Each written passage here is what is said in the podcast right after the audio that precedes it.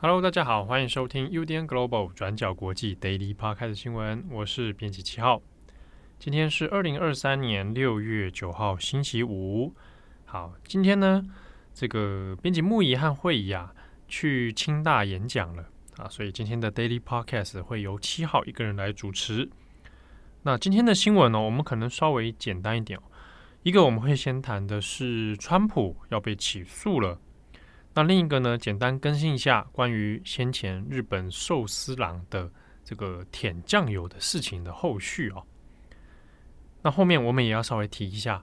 这最近呢，因为台湾有关于一个幼儿园的问题啊，那很多人联想到了中国北京曾经发生过的红黄蓝幼儿园事件。那针对这个事情呢，我们也稍微来做一个回顾哦。好，首先我们来看一下川普。川普呢，他是在自己的这个社群平台哦，Truth Social，他在上面呢就宣布说。联邦检察官呢、已经针对他发起了起诉。好，那这个案件呢，针对的就是先前海湖庄园机密文件处理的问题。好，那川普的自己的说法是，检察官已经针对他起诉了。那律师呢，也发表了一个说明，说下个星期二，川普将会在迈阿密的联邦法院来出庭哦。但是这一个起诉川普的讯息呢，其实目前还没有公布任何的起诉书。那美国的司法部哦，也截至目前为止啊，也还没有发表任何的评论啊。所以在看到正式的起诉书之前呢，还没有办法一个百分之百的确定哈。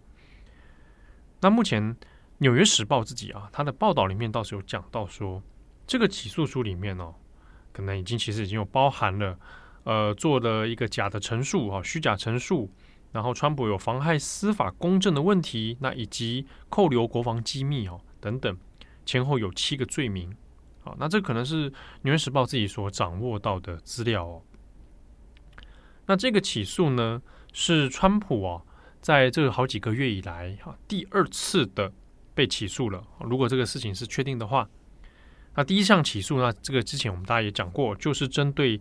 这个成人女星她的封口费的问题，啊，这是第一次的起诉。那这个呢，海湖庄园机密文件的问题是他第二次的起诉哦。那我们稍微简单的回顾一下当初这个海湖庄园的状况。我们先前在 Daily Podcast，然后过去呢，我们在网站上面也有做过了过去二十四小时的新闻讨论。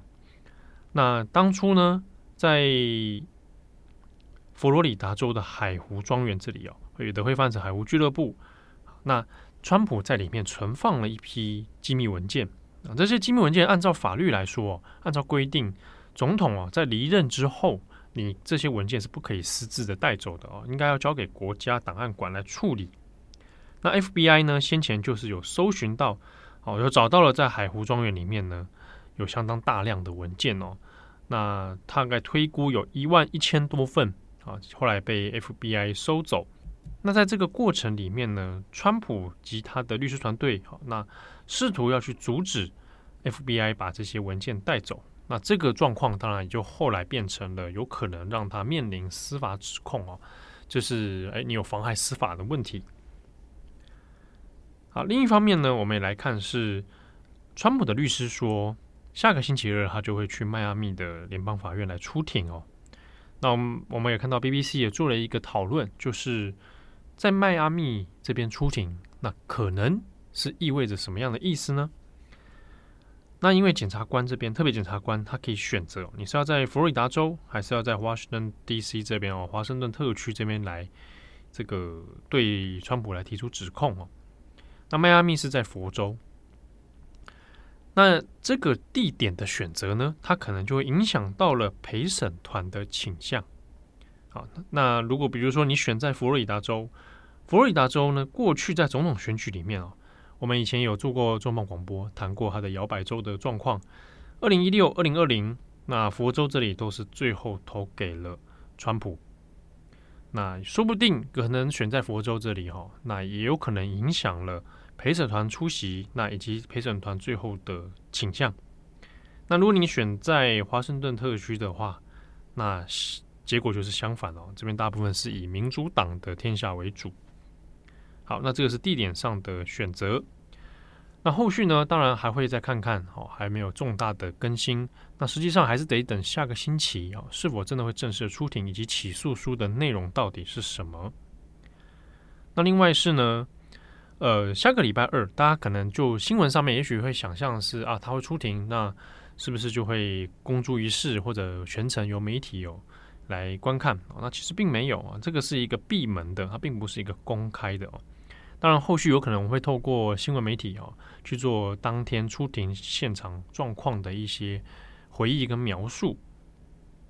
好，那这一部分当然就也会影响了后续共和党啊，不管是内部的总统人选也好，还是接下来的选情啊，那多少都会造成一些影响。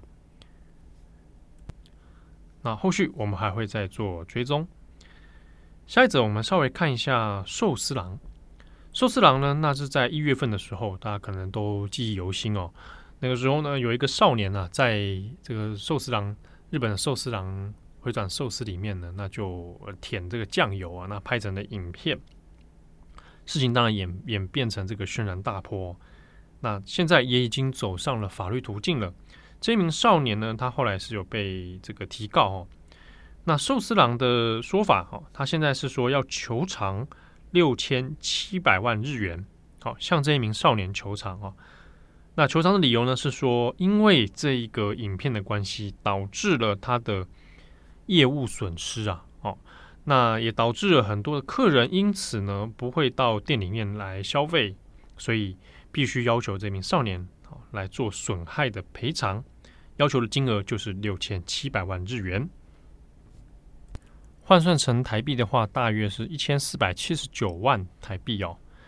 不过呢，少年这边啊，他被告了，好，那他还是有做一个上诉哦，盖一个抗告。那就说到说，因为当事人啊，就是这个少年已经有在反省，那以及他提出一个异议哦，是说关于顾客减少的部分哦，那不应该是由这个少年一个人来承担，这不只是他的，不是他单一造成的问题。而是必须考虑到，在同一个状况底下，还有同业的竞争者啊。就换句话说，你的顾客减少啊，那不是这个影片造成的，而是同业还有其他的连锁寿司店哦，那可能造成你的业务损失啊。那这个是他抗告的这个理由啦。这个法律上面后面还有的打哦，但是呢，看这个状况啊，耶少年要胜要要能够胜诉，大概是难度有点高哦。好，那这个是寿司郎后续的一些更新。好，那最后一则，我们稍微来谈一下发生在二零一七年的中国红黄蓝幼儿园事件。那最近呢，因为台湾哦发生一起幼儿园当中哦有可能出现这个服用不明药物哦这样的一个可能是虐童的一个事件，那很多人呢在新闻讨论里面就联想到了。过去曾经在中国发生的这个所谓的红黄蓝幼儿园，这个事件呢是二零一七年发生在中国的北京。红黄蓝幼儿园，它的母集团叫做红黄蓝幼教集团。那红黄蓝就是三原色啊，它是用这个概念来当成一个这个集团名称哦。那在二零一七年的时候呢，那那个那一阵子呢，因为它正好在纽约上市，这个证交所上市啊。所以 IPO 啊，那所以它的这个事业版图可以说是正在如日中天的时候。那就在同一年的十一月，那发生了说有很多的家长哦，就通报，那也有去报案说很多孩子呢身上有发现不明的这个针孔的伤口，那有的已经结痂了。那又有发生说，嗯，有家长说孩子讲他被喂了一个。不明的药片。那接着呢，有很多的传闻里面又讲到孩子是不是有一些被性侵的疑虑？那也有发生说好像呃身体一些部分有不明的撕裂伤。那这个事件在十一月二十二号啊，那经由网络上面爆出来之后呢，马上就变成一个中国很重大的一个舆论事件哦。许多的这个红黄蓝幼儿园的家长啊，就要出来要维权，那甚至呢要去包围幼儿园哦，要希望园方给一个说法。同时，他们也有去做报警的。好，那事件在当时其实因为非常骇人听闻，而且因为又开始又传出说，是不是有解放军哦，也有涉入这个事情，有集体性侵幼童这样的一个谣言出来。但是呢，因为很多说法一直没有一个直接证据的证实。那事件之后没有多久，那当然因为同时在这个纽约上市嘛，所以，呃，它的股价是一度暴跌哦啊，甚至还这个触发了熔断的机制。那事件呢，当然在中国官媒的介入之下啊，那呃，警方也开始做了调查啊。但是这个调查呢，后来的发展也是让中国的舆论难以接受哦，就是也是觉得太多起人疑窦的地方。比如说，关于涉案的教师哦，到底有多少人？啊，那最后呢是找到一位女性教师刘亚楠啊，那最后是判断他判处他呢，是因为管教不当。他会用这个针扎针的这种方式啊，当做一个管教方式，来希望这个学童哦，这个能够乖乖入睡哈。那因为管教不当，所以就有判处他，最后是一年半哦，一年六个月的有期徒刑，并且在服役执行完毕之后呢，五年内是不可以再从事相关工作的哦。但这一个判决呢，让外界也是觉得说，好像判得太轻了啊，有一些对比一些其他的罪名。一些社会案件，那怎么这个人只判一年半呢？另外是很重要的是幼儿园当中的监视器影像，那在调查的时候又很巧妙的发现监视器居然坏掉了，这个里面储存的硬碟啊就坏掉了。那后来送给鉴定部门说有恢复了其中一百一十三个小时的内容，那最后结果是观看这一百一十三小时的内容查无不法。没有查到任何有侵害儿童的事实，那这件事情当然也是让外界很存疑啊。第一个是怎么碰巧在这种时候要调查的时候就坏掉？那那个查出来恢复的一百一十三小时又是什么内容？哦，那所以呢就感到很奇怪啊。那先前刚刚讲到说有喂药片，然后或者是有人怀疑说是有注射药物吗？那还有所谓的解放军性侵问题哦，那。在后来官方调查里面说，这些都是谣言。那包括喂药片，还有所谓的性侵，那都说是个别的家长啊编造谣言。那这些家长后来也有道歉，可是官方的调查说法里面也只有这样交代了哦，还没有太多的细节。所以对外界来讲，会觉得说这个调查好像有一点不清不楚。那后来那些原本要维权的啊，要伸张权利的家长们，突然之间也都噤声了。就不太说在针对相关事件有评论，所以有的人就觉得这个事件看起来让人蛮怀疑，会不会是已经有公权某些权力哦在背后施压，那想要掩盖这个真相哦。但是呢，在经过几年当中，最后也一审、二审宣判了哦。那一直到二零一九年是二审的宣判，最后是这个涉案的教师这一名哈，这一名教师呢是确定就是判一年半啊。那当事人他是声称还自己是无罪的，那说这个证据犯罪证据不足，那他这个态度当然也引发中国很多网友的生气啊。但后来二审宣判之后，二零一九年这事情看起来就告一段落啊，针对所有的案情就没有任何的下文了。虽然说就官方来讲，他们的调查结果认为这件事情就结案，但是呢，很多的民众在微博上、微信上面还是会认为说。这个好像怪怪的，好，所以还会有个当时热门的这个词条写说“红黄蓝事件真相被掩盖”。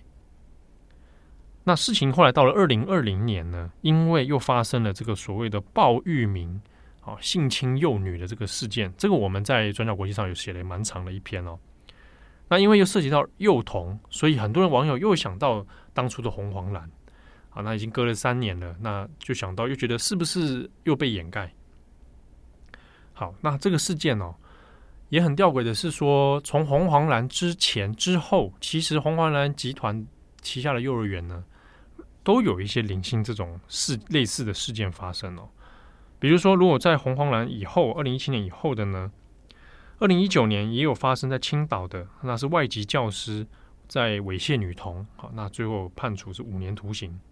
那以及二零二一年四月哦，那这是在江西的一个瑞金分园啊，也是红黄蓝旗下的。那是一个老师呢，就抛出一个在微信上发一个照片啊，就说就一个男成人的脚，然后给一个小孩子在闻，然后就上面还写说从小就培养 M，这 M 值就是 S N 里面那个 n 哦，受虐的意思啊。那这个老师后来是被停职，那拘留了七天啊，就结案了。事情那其实一连串下来，很多中国网友是说，那怎么都是红黄蓝集团呢？好像都没有学乖，那怎么接二连三还是有这样的问题哦？那当然，最后背后它涉及到的还有很多是包括品管，包括红黄蓝集团在发展的时候大量的加盟店，可能没有办法一一品管哈，还有教师的资格问题等等哦。可是呢，一直到二零二一年这个事情出来之后，很多人还是会讲到，那当初北京红黄蓝幼儿园那个事情好像也就不了了之。那有一些这个受害的家属呢，他们的微博也就消失了。那以及讲到有一个词条“红黄蓝幼儿园性虐童性侵”，原本有这个词条的，在微博上后来也都全部消失了。所以很多人就在猜测哦，质疑说这个事情可能不单纯。当然，也有另一方面的网友会说，那官方都给了调查哦，北京警方、朝阳区警方也有做了调查了。那也出具了一个报告了，那为什么你们倒不相信权威的这个公权力的报告呢？这当然还是涉及到一个问题，就是长年以来中国在这样的人治色彩之下，缺乏公正透明的司法系统，所以当有些事情这样子出来之后，哈，即便有中国官方调查，总是还是会让人存疑哦。那这个的确就是中国体制上面司法社会里面一个存在已久的结构性的弊病。所以呢，我们可以说，他后来这个真相调查是有点失信于大众的，哦，那很难去查验这个真相。而如果今天需要去捍卫，说我们需要好好仔细调查当年这个事情有很多未解的真相，哦，那在中国现在要发生这样的事情，也几乎是不可能。那我看到蛮有意思的是说，近期因为中国还是有一些这种。可能虐待儿童啊，虐打儿童的这个零星的事件，那我看到微博上就有人讲到说，现在这个处境啊，要像过去一样，过去好几年当中这种透过微博、微信上面突然爆炸的这个舆论哦，再来维权的话，好像这样的事情已经越来越少了。特别是经过了疫情的这几年，强烈的这个压制跟封闭之后，这样的状况恐怕是越来越难。好的，那以上是今天的 Daily Podcast。那关于红黄蓝幼儿园的回顾，可以参考我们今天的网站哦。我们有做了一篇后续的讨论。好，那上个礼拜我们的重磅广播讲到了假面骑士。好，那我们有收到一个听友的讯息哦，这边也跟大家稍微做一点分享。他有谈到说，那过去呢，曾经因为接过一些个案，那。这个个案呢，当事人哦，可能有一些身心上的状况，那很少跟人家外界沟通哦。但是聊起假面骑士的话，哎，好像是他的一个很很很大的兴趣哦，就可以跟人家侃侃而谈。那很不幸的是说，最后这个个案，当然他可能对于这个自己的生命哦，那选择了这个结束。好，那我们收到这个讯息里面是说。他听到了我们上一集的假面骑士之后，又想起了这个事情，那很感慨哦。如果当初能够更聊多一点假面骑士的话，那说不定人生的结局会不一样。那也想到说，哎，假面骑士的剧情当中，这种孤独的奋斗者好像可以给人一些鼓舞。那我后来收到这个讯息之后，嗯，也有一些也有做了回复哦。那心里面当然也是有点难过哦。就是在日本的讨论里面，曾经也有人讲过，就是诶，有一些人好像他的处境其其实确实是隔绝于社会之外，那又很难去跟人沟通。好，那假面骑士或许是一个能够带来心理支柱的力量。好，那有的人可以刚好从这样的作品里面，诶，激起了一些生命的能量。啊，那有的人，嗯，可能差一点点啊，那最后做了出了不同的选择。好那无论如何，我们希望像这样的节目内容哦，能够带给大家一些思考。那或许多一点点，哎，也许你身边会有其他这样类型的人，或者是你自己本身可能也遇到一些状况。那如果能从中我们找到一些力量的话，那会是最好的。好，那另外呢，本周的重磅广播我们做了一些调整哦，本来跟预期的诶一些内容不太一样哈。那我们这次呢做了一个可能比较像插播的内容。近期大家应该有注意到，台湾现在已有烧起了 Me Too 的风暴。那我们想要请到的是我们过去合作已经很久的专栏作者陈文威。那陈文威过去在美国待了很长一段时间，那也在转角国际呢推出了很多关于性别女性的专栏哦。那我们跟任文文威认识蛮久的，那借这个机会想跟他聊聊美国的 Me Too 后来怎么了，那以及作为当事人或者作为旁观者。我们能够怎么样来发挥自己的力量？那也大家来期待我们这一个礼拜的重磅广播，感谢大家的收听，我是编辑七号，祝福各位有一个美好的周末，我们下次见喽，拜拜。转角国际转角国际新闻，Global Podcast 新闻。